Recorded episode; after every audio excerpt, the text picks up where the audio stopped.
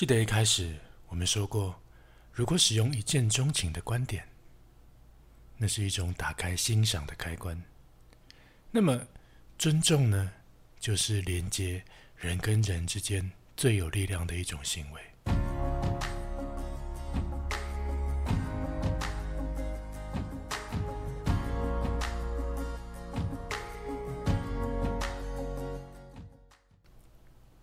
欢迎收听《战国理论》，我是小峰。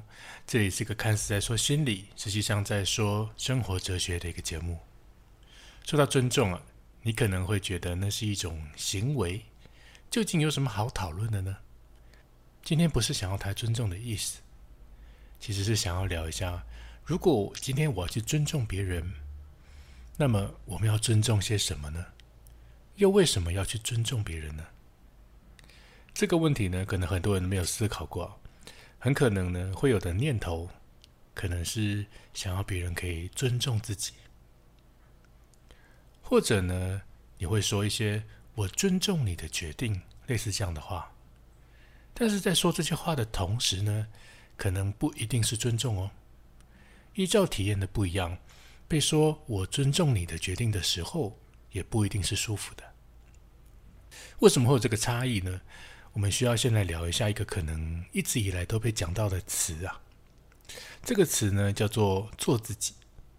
这句话呢听起来很随心所欲嘛，但是在这个社会里面呢，其实我们的成长过程中一直被两个问题所绑架。一个呢是你是谁呢？你要什么？你想要做什么呢？另外一个问题啊，是你应该要符合某一种期待。家庭的期待、社会的期待，甚至是老师朋友的期待，很多时候我们会发现到自己的喜好，但是呢，却需要符合某种期待的那个同时呢，却产生了一种我我应该要怎么样的一种状态，有点像是被命令一样。这边说的呢，其实在讲的是一个人的本质以及后天的教养。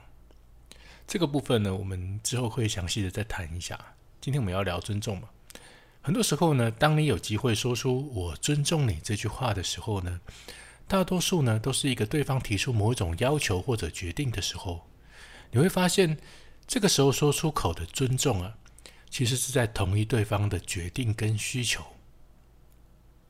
不过，今天我们要说的其实是对于本质的尊重，也就是尊重眼前的这一个人，尊重他是一个什么样的人。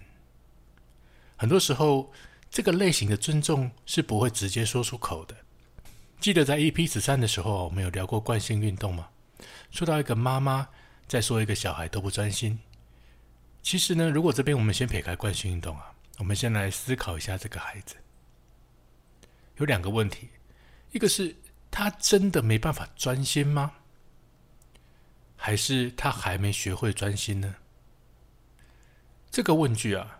其实是想要我们去尊重他现在真实的状态。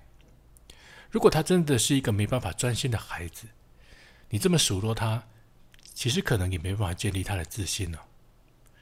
但是如果他还没有学会的话呢，就可以去思考自己要如何去创造空间，让孩子学会专注。这样就会减少当发现问题的时候去批判别人，去让别人感觉到错误的那个机会。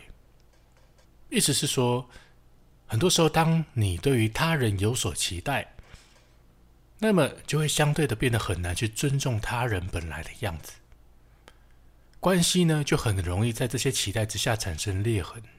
很多时候啊，我们嘴巴上说尊重，实际上呢，是在对于我妥协你的决定这句话的换句话说，其实真正的尊重是来自于你对他人的体谅及包容。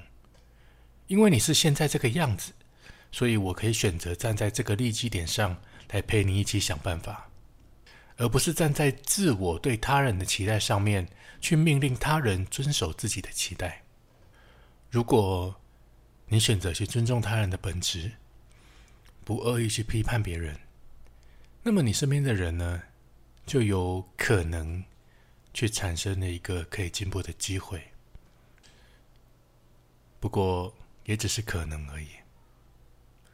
喜欢的话呢，帮我分享给你的朋友，并按下订阅，收取通知。也可以留言或者寄信来跟我聊聊。我们下次见。